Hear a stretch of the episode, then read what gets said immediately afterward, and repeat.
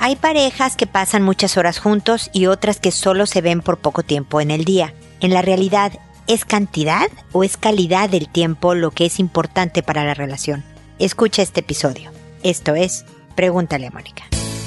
Noviazgo, pareja, matrimonio, hijos, padres, divorcio, separación, infidelidad, suegros, amor, vida sexual. Toda relación puede tener problemas, pero todo problema tiene solución. Pregúntale a Mónica. Porque tu familia es lo más importante.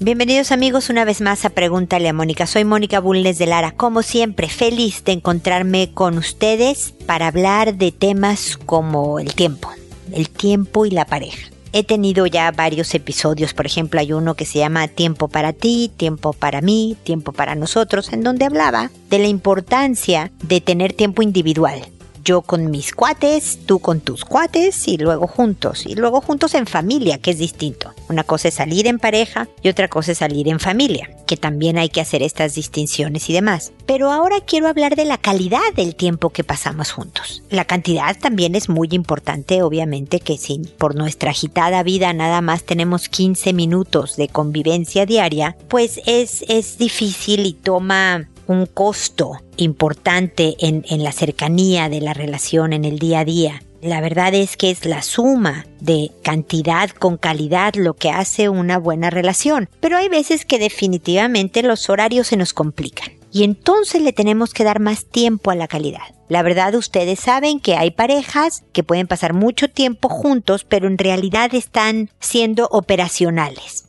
oye, fuiste al dentista, recogiste estos papeles que había que recoger, llevaste al niño a su clase de no sé cuánto, pura operación familiar, sin contacto personal. Hay veces que incluso podemos llegar un poco más lejos, ¿no? Oye, ¿cómo estuvo tu día? No, pero no estamos hablando de proyectos, no estamos hablando de inquietudes, a lo mejor, de cómo me he sentido anímicamente en estos días. No se trata de que toda conversación sea intensa, pero sí de ir más allá de la operación. Hay parejas que tienen dos minutos juntos, pero realmente están preocupados por cómo está en su integridad la persona, la otra persona, ¿no? Hablando de, esto, de proyectos, de miedos, de alegrías, de disgustos, no nada más de la operación de mi vida o cómo recorrer los eventos que sucedieron durante el día. Así que dense el tiempo y dense la atención. Eso es lo que puede hacer de una relación de pareja algo bueno o algo con poco sabor porque puede no haber discusiones, puede no haber distancia por diferencias, pero sí una distancia por falta de contacto. No permitas que le pase a la relación porque pasa gradualmente, a veces sin, sin sentirlo. ¿No? La vida diaria, los hijos, las responsabilidades, el trabajo, nos hace estar tan ocupados en estas actividades que nos olvidamos de lo que de verdad significa conectar.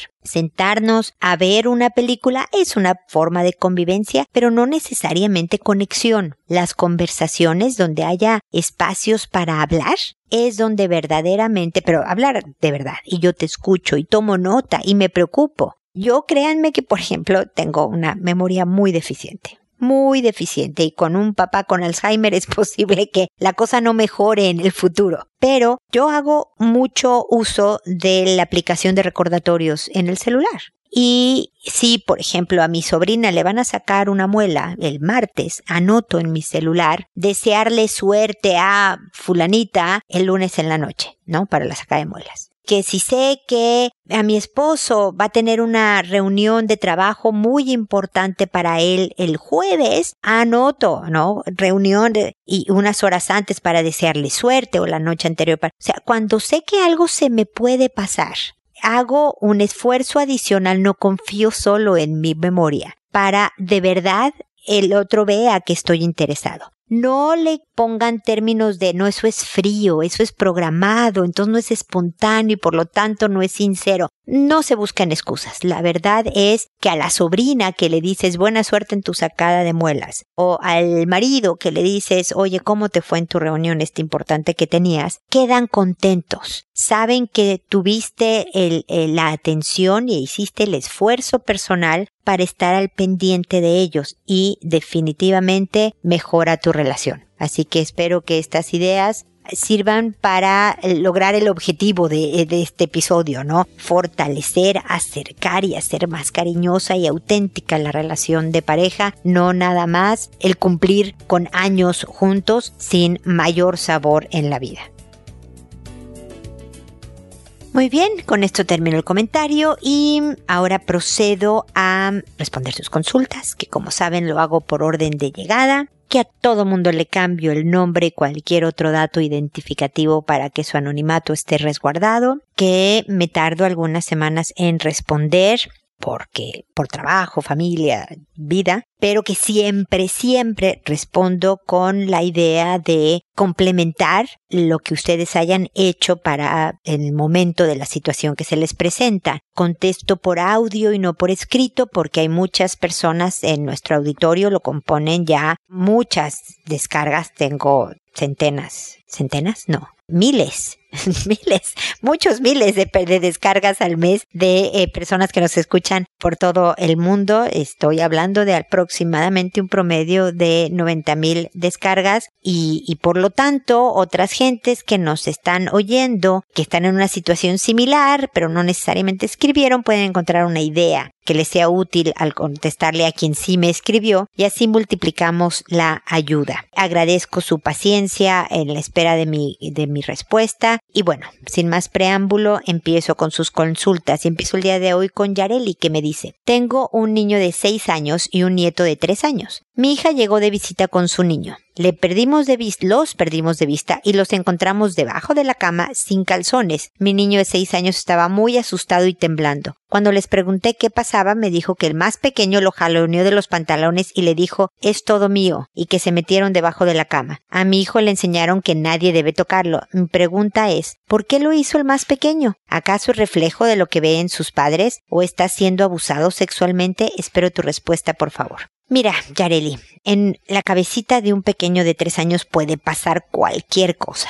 Pudo haber visto una escena de acción de alguna película y en su torpeza de tres añitos más o menos lo identificó como que eso hacían. Puede ser parte de el juego brusco que los niños y niñas de tres años tienen muchas veces sin poder todavía autocontrolar la fuerza o la manera que hacen las cosas. Ese evento solo no representa algo como un abuso sexual o que sus papás estén haciendo cosas que él está viendo ni nada, pero siento que falta información sobre el tema, porque yo puedo pensar que el nietecito de tres años jaloneó en sus genitales a tu hijo y le dijo eso es todo mío, pero ¿por qué estaba tan asustado y temblando el niño? ¿Por qué abajo de la cama? Bueno, abajo de la cama puede ser como en cualquier rincón. O sea, como que me falta información, Yareli, para el caso. Mi sugerencia sería investigar más. Ya sé que han pasado varias semanas, pero se vale hablar con tu hijo de seis años y decir, oye hijo, mira, para hablar con tu tía y que pueda pues hablar también con su hijito y educarlo bien y todo eso, necesito como más información de lo que pasó ese día en que te jaloneó tu, tu primo o es, no, es tu sobrino de tres años, em, porque tú estabas muy asustado, hijo, entonces quiero saber qué pasó. Observa la reacción de tu hijo, Yareli, porque a lo mejor este pequeñín de seis años también tratando de investigar, curioseando propio de la etapa. Todo esto dentro de la normalidad, Yareli. Pues no sé, también le bajó los pantalones al primo, ver si él tiene algún tipo de ansiedad sobre el tema, no solo que demuestre que pues sí, mi sobrino de tres años me lastimó los genitales, sino algo más, porque siento que aquí hay una laguna que vale la pena tratar, en la medida de lo posible, sin acusar niños ni mucho menos, de investigar un poco más. Nuevamente el recalcar esto del autocuidado, de la denuncia, más que si el primo le dice vente, vámonos al closet a jugar o abajo de la cama y empiezan a bajarse, él debe de decir no, y avisar. Número uno, porque el sobrino es muy pequeñito y necesita ser también guiado hacia unas respuestas y conductas adecuadas dentro del tema de sexualidad. Segundo, porque nadie debe de exponerse a que le hagan algo peligroso o dañino por muchas razones. Entonces, porque muchos niños lo que dicen, Yareli, es que él me dijo que nos metiéramos abajo de la cama, es que él me dijo que nos bajáramos los pantalones. Esa no es excusa. No se trata de que regañes a tu hijo.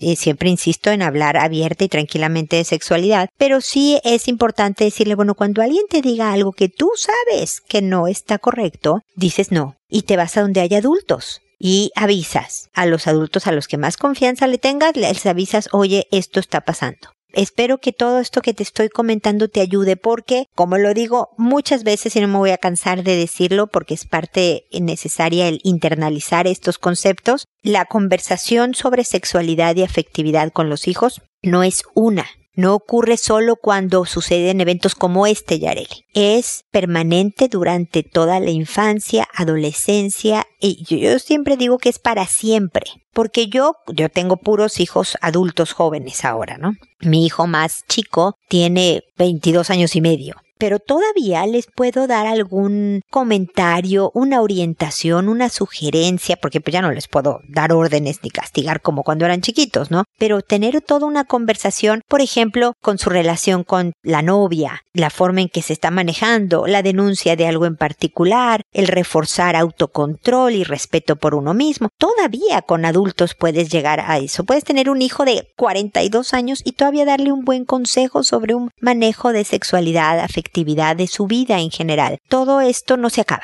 Entonces, esta es una conversación de muchas, no porque hace varias semanas sucedió este evento entre tu niño y tu nieto, quiere decir, no, pues ya, ya voy tarde, ya que le digo. Es buscar la conversación, porque de ahí van a salir valores, vas a darle una orientación a tu hijo, una reforzada en el tema, y luego ya no vuelven a hablar por muchos días más, y luego otra vez, y luego, no sé, a lo mejor por algo puntual que sucedió, en dos semanas tienes tres conversaciones con tu hijo al respecto y luego otra vez muchas semanas de nada. Me explico, Yareli, esta es la vida de formación de los padres en todos los temas que involucran a una persona y por lo tanto yo espero que mis comentarios te sirvan y de verdad que sigamos en contacto para este u otros temas que pudieras tener dudas o inquietudes. La siguiente que me consulta es Zoraida, que me dice, hola Mónica, es un gusto saludarte a través de estas líneas y te agradezco desde ya la atención prestada a tu servidora. Haciendo un poco de historia, somos nueve hermanos de un matrimonio disfuncional. Crecimos entre peleas y discusiones diarias por la falta de dinero y por religión. Ahora somos adultos y cada uno ha tomado su camino. Hace unos meses falleció mi madre a los 56 años de un infarto fulminante. Ocurrió en casa y solo la acompañaba mi hermano menor de 23 años y es justamente respecto a él que quiero solicitarte guía para poder acercarme a él, pues ahora que mi mamá ha faltado, de cierta forma me he quedado a cargo de mis hermanos, moralmente hablando. Mi hermanito, el menor, siempre ha sido muy rebelde, casi intratable, y mis padres nunca atendieron los malos comportamientos de mi hermano. Nunca recibió asesoría psicológica y en la escuela, desde la básica, tiene mal comportamiento. Hace unos tres años estuvo metido con malas compañías. Empezó a fumar marihuana y lo buscaban tipos de muy mala percha que para llevárselo a trabajar cosa que aterró a mis padres y se tuvieron que salir de la casa por unos meses, y mi hermano huyó a otra ciudad por un par de meses hasta que dejaron de buscarlo. Ahora mismo él estudia en la universidad y al parecer está comprometido con sus estudios. Sin embargo, sigue consumiendo marihuana y bebiendo no en gran cantidad, pero sí lo hace. Es completamente imposible siquiera dirigirle la palabra, ni siquiera para ofrecerle de comer, y es así a cualquier hora del día porque nos manda el diablo a todos y a diario corre a mis hermanos,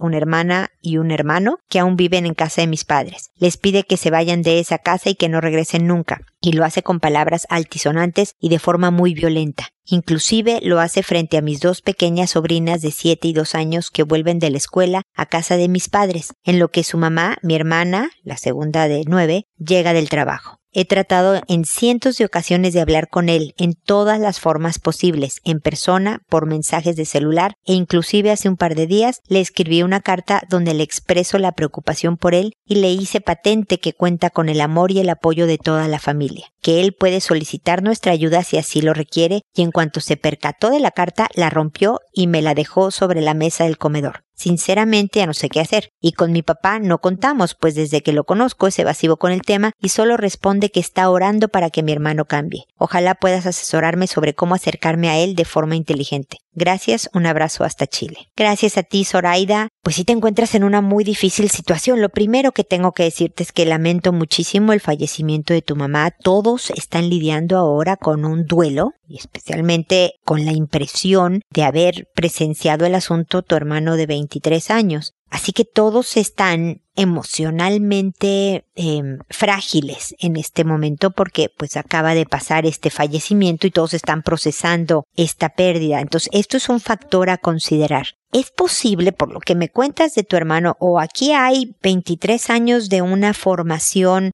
pues lo voy a decir con todas sus letras, Zoraida, deficiente, es decir, la educación del hijo de tus papás, tal vez por ser el noveno de nueve, no fue la más adecuada y se permitieron una serie de circunstancias que hacen de tu hermano una persona intratable. No lo sabemos y bueno, o sea, yo no lo sé, a lo mejor tú sí lo tienes más claro, pero ya estamos aquí. Ah, porque puede ser eso, digamos una mala educación, perdón, me regreso un poquito, o puede ser que tu hermano tenga una condición, algún tipo de condición psicológica, neurológica, física, que lo haga actuar de esta manera. Pero finalmente aquí estamos, Zoraida, tratando de lidiar con alguien que me dices que no puedes hablar, no puedes comunicarte, no acepta una carta, no acepta un mensaje de texto, no acepta obviamente una conversación, pero que independientemente de que él maneje su vida como él considere necesario manejar su vida, está afectando a la familia en el sentido en que insulta, en que corre a tus hermanos, en que sobrinitos pequeñas, influenciables y vulnerables están oyendo estas conversaciones y tensa el ambiente familiar y provoca problemas. Una niña que a la que no le están gritando, una de tus sobrinitas, ¿de cuántos años? Déjame ver, siete y dos años. A ella no le está gritando tu hermano, pero está oyendo la gritiza y las groserías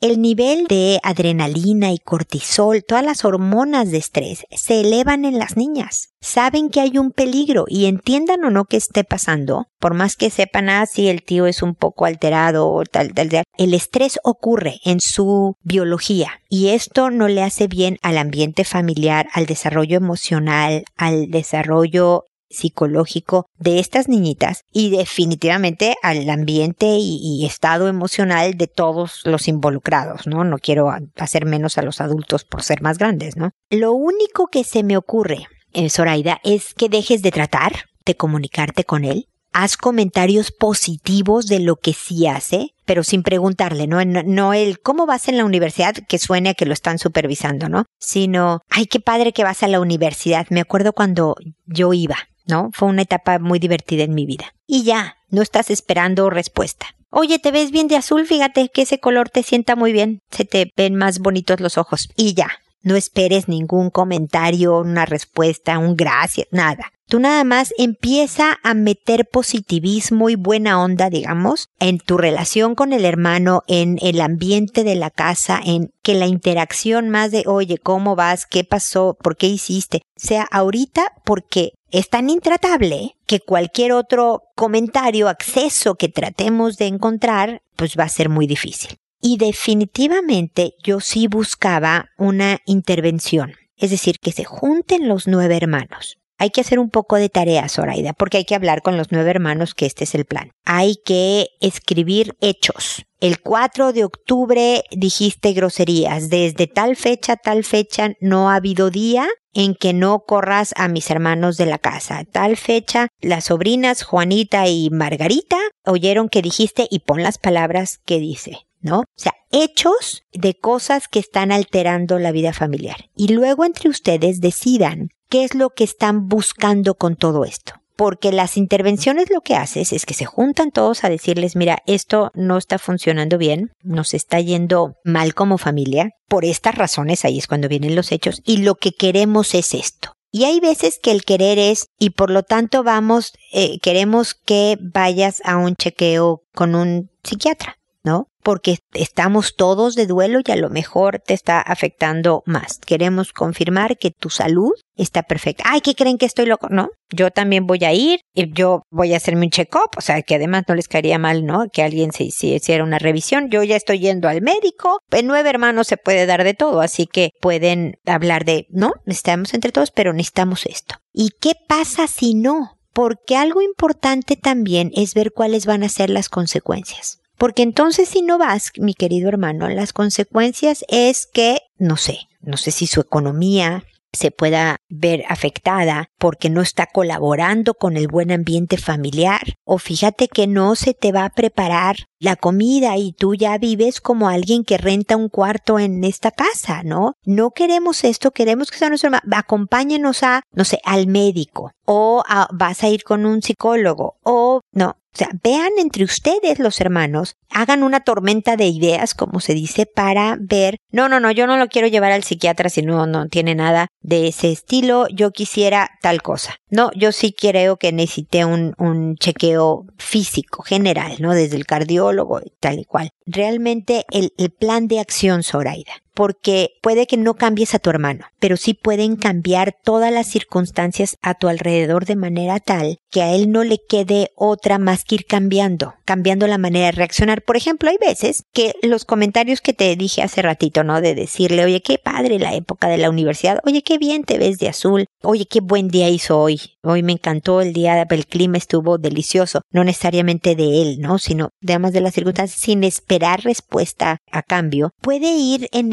haciendo que su respuesta al siguiente minuto sea otra. ¿ok? Tenemos que provocar un cambio de circunstancias para provocar un cambio más a fondo. Va a tardar. Esto lleva mucho tiempo, me dices que nunca ha sido fácil, que nunca recibió asesoría, nunca nada, es, siempre ha sido muy mal portado, entonces lleva 23 años de malos hábitos, esto no se quita de la noche a la mañana, pero puede ser una manera. Otra manera es que tú recibas asesoría familiar sobre estrategias concretas como las que te estoy dando ahora yo muy rápidamente de manejo de una persona difícil en casa. Porque independientemente, suponte que sí tiene una condición, suponte que tu hermano tiene, es borderline. ¿no? O es bipolar, que no lo es, pero, o sea, no lo sé, yo no conozco a tu hermano. O no cambia, o sea, sí cambia en el sentido en que hay medicamentos, las personas bipolares requieren de litio, la bipolaridad es una falta de litio en el cerebro, o sea, hay una razón biológica de por qué no es nada más porque, ah, fíjate que se crió mal y resulta que es bipolar. Hay una cuestión física aquí involucrada. Pero de todas maneras vas a seguir tratando con alguien que es difícil. Entonces necesitas estrategias, independientemente que ya esté medicado y que le ayude en su conducta o que tenga un antidepresivo porque está sufriendo mucho la pérdida de su mamá y más rabia le ha dado y entonces más se pelea con el mundo. Las estrategias pueden ayudar muchísimo a, a facilitar estos ambientes, a hacerlos mucho mejor para todos, inclusive para tu hermano, porque yo sé que lo que quieres es que esté bien, que sea una mejor persona, porque este carácter, deja tú que lo vaya distanciando de su familia, lo va le va a traer problemas en una relación de pareja, le va a traer problemas en el trabajo, en una, en una serie de áreas que, que, le estorbarán en su futuro. Así que espero que todas estas ideas saltarinas que te he dado, Zoraida, te sirvan y que sean prácticas para llevar a cabo. No son fáciles, hay mucha persistencia, la intervención es algo bien fuerte, pero es cuando ya estás llegando a sentirte arrinconada y que requieres de una resolución drástica del asunto, ¿no? Hay personas, no sé dónde vives tú, pero buscar a alguien, un mediador que se especialista en intervenciones, los hay, te pueden servir, te dan los datos hospitales, doctores, te pueden dar mucha información sobre lugares donde alcohólicos anónimos, donde se traten adicciones, no porque tu hermano tenga ninguna, bueno, la marihuana, por supuesto, pequeño detalle, que altera toda la neurología también de una persona, sobre todo que despierta más fácilmente la agresión en gente que tiene tendencia a la agresión. En lugares donde hay temas de, de, tratamiento de adicciones, también te pueden ayudar con un mediador para la intervención y te pueden dar parámetros para una mejor intervención. Es decir, requiere de preparación y trabajo, pero se puede. Así que espero que todo vaya mejor y que sigamos en contacto y que me cuentes cómo va la cosa, ¿ok? Así que espero futuras noticias tuyas, Zoraida. Ahora es el turno de Abigail que me dice, hola, con mi expareja nos separamos hace casi siete meses. Él rompió con todo, pero no entiendo su comportamiento a pesar de tener un hijo. Cada vez que hablo con él por temas de nuestro hijo me responde con desprecio, con asco. Me insulta cada vez que puede, etc. Yo solamente quiero llevar una relación sana por nuestro hijo y por la salud mental mía y la de él. A ver, Abigail, aquí obviamente faltan muchos datos porque nadie que estuvieron enamorados, tuviste un hijo en un pocos años de relación, porque en el formato en que me llenaste veía que fueron cuatro años de relación, creo. Eh, nadie pasa del amor y de la ternura y el hacer familia al asco, desprecio, insultos, sin motivo. O tu expareja está enfermo de alguna manera, o algo pasó en la relación en que sucedió todo esto. Porque hay veces que el dolor hace que una persona actúe así. No lo estoy justificando, Abigail. Yo no estoy diciendo que está bien. Desprecio, asco e insultos nunca está bien dirigirlos a nadie, ni exparejas ni a nadie. ¿ok?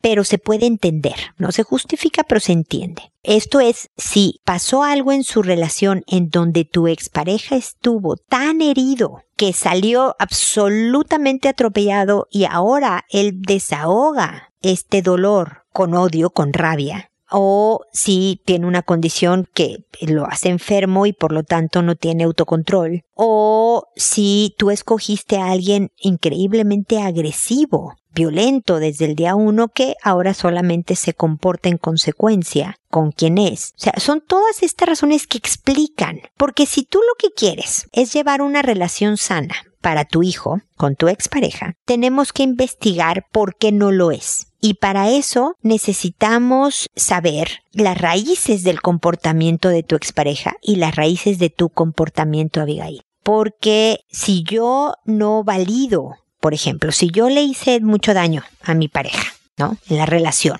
no sé, por cómo lo trataba, por lo que hice, por lo que tú quieras. Y entonces nos separamos, terminamos y él está muy enojado conmigo, pero quiero llevar la fiesta en paz. Tengo que reconocer, oye, ¿sabes qué? Me equivoqué yo en esto y en esto y en esto contigo. Y seguramente él se equivocó en otra lista enorme de cosas. Pero si tú no hiciste nada más que ser una buena pareja y ser comprensiva y cariñosa y cercana y él siete meses dice, gracias ya no porque ya tengo a alguien más, por ejemplo porque pues este es el hombre que fuera tu pareja, si fuera este hombre, ¿no? De los que, que son así, entonces tampoco es cuestión de decir, oye, disculpa porque yo fui siempre linda y amorosa y tú fuiste un patán, pues no nos sirve para eso, ¿no? Pero lo que puedes hacer es tratar de decir, a ver, explícame el motivo de tu enojo. Porque si me explicas ¿Por qué estás tan enojado? Yo puedo tratar de entender qué está pasando, hacer algo al respecto y que nos empecemos a llevar mejor para nuestro hijo. ¿No? O sea, tienes que estar dispuesta, Abigail, a escuchar a lo mejor una serie de cosas que en mi sospecha, si te soy sincera, tengo que decirte que creo que ya sabes, Abigail. Porque si duraste años con tu pareja, por lo menos deberías de saber por qué está tan enojado.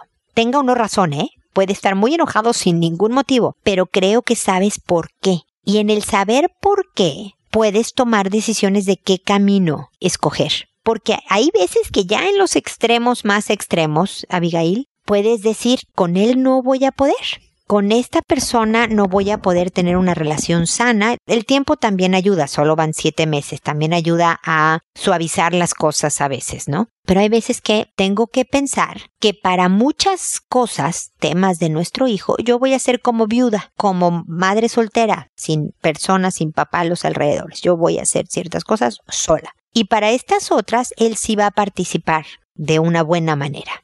No sé, ¿no? A lo mejor es un buen papá con tu hijo él solo. y que nada más contigo sea imposible. Ah, bueno, pues que se vaya, que vea el hijo a su papá como necesita mi hijo y yo no entablo conversación con él y que cuando yo necesite tomar una decisión para nuestro hijo, pues la voy a tomar yo porque soy como viuda o como soltera. O puedo de verdad analizar el problema viéndome a mí también claramente y decir yo sí hice esto bien y hice esto mal y asumir la parte mala y asumir frente a él la parte mala siempre y cuando sea apropiado. ¿eh? Si tú escogiste a un violento, agresivo, un patán, Abigail, el asumir el que tú te equivocaste no va a ayudar, al contrario, eso hace que le das más poder y se vuelve mucho más agresivo. Entonces no lo sugiero. Pero si él no es esta persona, no es un patán, si no es alguien que torpemente está reaccionando a un dolor importante por algo que pasó en su relación, también es importante afrontarlo y asumir las partes que te correspondan de responsabilidad en esa situación, ¿ok?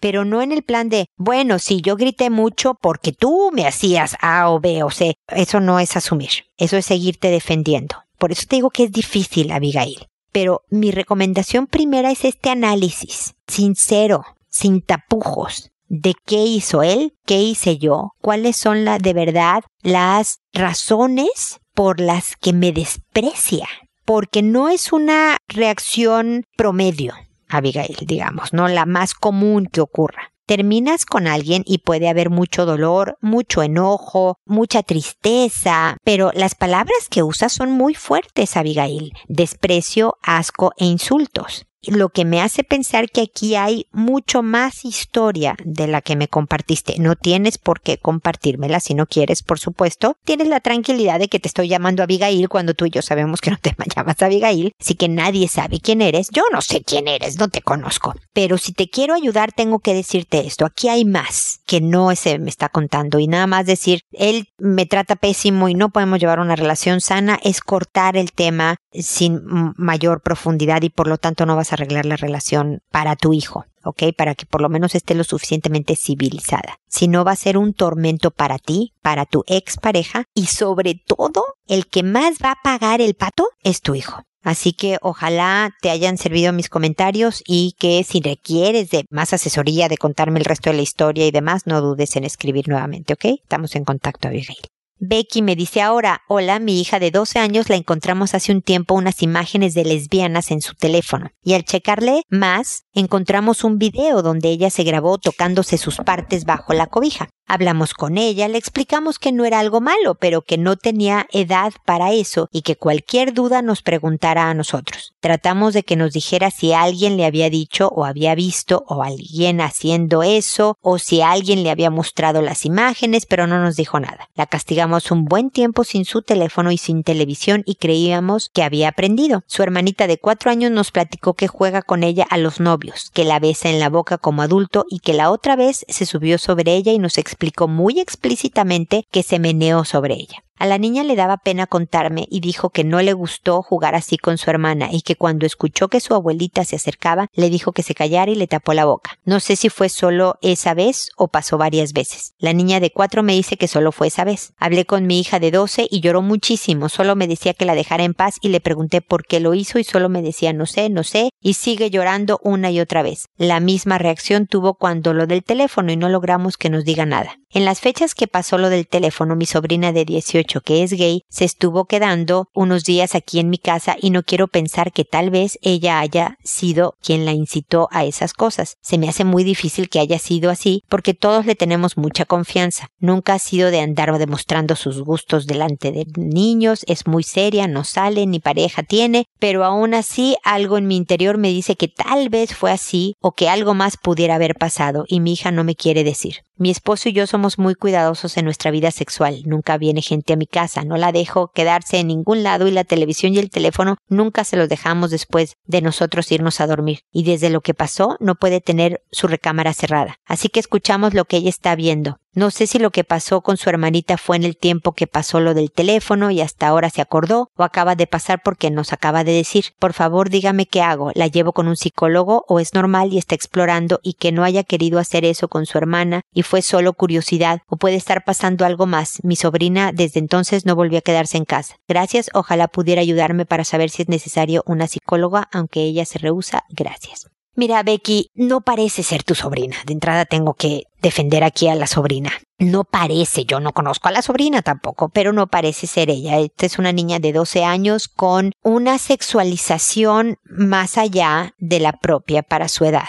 Ver imágenes de lesbianas, el grabarse masturbándose, el masturbarse, todo esto puede ser parte de una exploración de la edad, que igual hay que corregir y decirlo como ustedes le dijeron, esto no es propio para la edad, esto no se hace, etcétera, ¿no? Hablarle del peligro que corre de que sea público el video, una serie de cosas. Pero lo que hizo con su hermana es un ataque, es un abuso sexual. Eso es un delito. Si le salva el que tiene 12 años, pero es un delito. Su hermana tuvo que, la callaron la boca para que no pidiera auxilio. O sea, esto es realmente algo importante y serio. Por lo que yo sí le di, Becky, tu responsabilidad es ver que tu hija esté bien y asegurarse que no vuelva, tus hijas, ¿no? Y que no vuelva a ocurrir. Para eso es importante una revisión física y psicológica. Es decir, un check-up con un pediatra no le cae mal a nadie. Tu hijita de cuatro años podría también ir, ¿no? Para ver cómo está, si le saquen sangre, si no tiene infección urinaria, un chequeo sano y normal para cualquier persona. Y después decirle a tu hija de 12 años, esto no es un castigo, hijita, yo tengo que asegurarme que todo está bien. Y como no quieres hablar conmigo y solo lloras y me dices que te deje en paz, mi responsabilidad es asegurarme que todo está bien. Así que te voy a llevar con un especialista. Y yo voy a ir con la misma especialista. Yo como mamá y papá, tu papá también, vamos a ir a la psicóloga para una terapia familiar para que nos ayuden a dar estrategias de cómo manejar este tipo de situaciones y asegurarme que tú estás bien, hijita. Porque a lo mejor a ti no te lo diga Becky, sí se lo diga la psicóloga. Es importante que esta psicóloga sea alguien que ella le caiga bien, si ves que le cae mal, no la lleves. Pero si la tercera le cae mal, que se quede con la que a ti te parece de mayor empatía con tu hija. La que a ti por química te lata, te guste como la mejor opción. Porque tu hija puede decir que ninguna le gusta. Pero sí creo que vale la pena explorar porque no solo es esto de que estaba viendo cosas y haciendo cosas inapropiadas para su edad, sino que se sumó al ataque serio con su hermana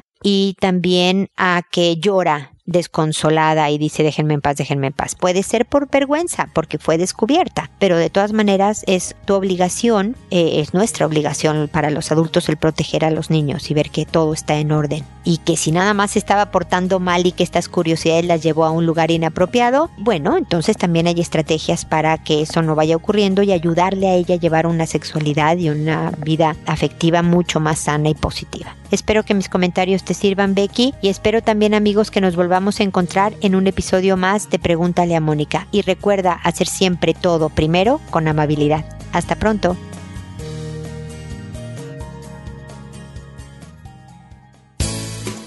¿Problemas en tus relaciones? No te preocupes, manda tu caso, juntos encontraremos la solución.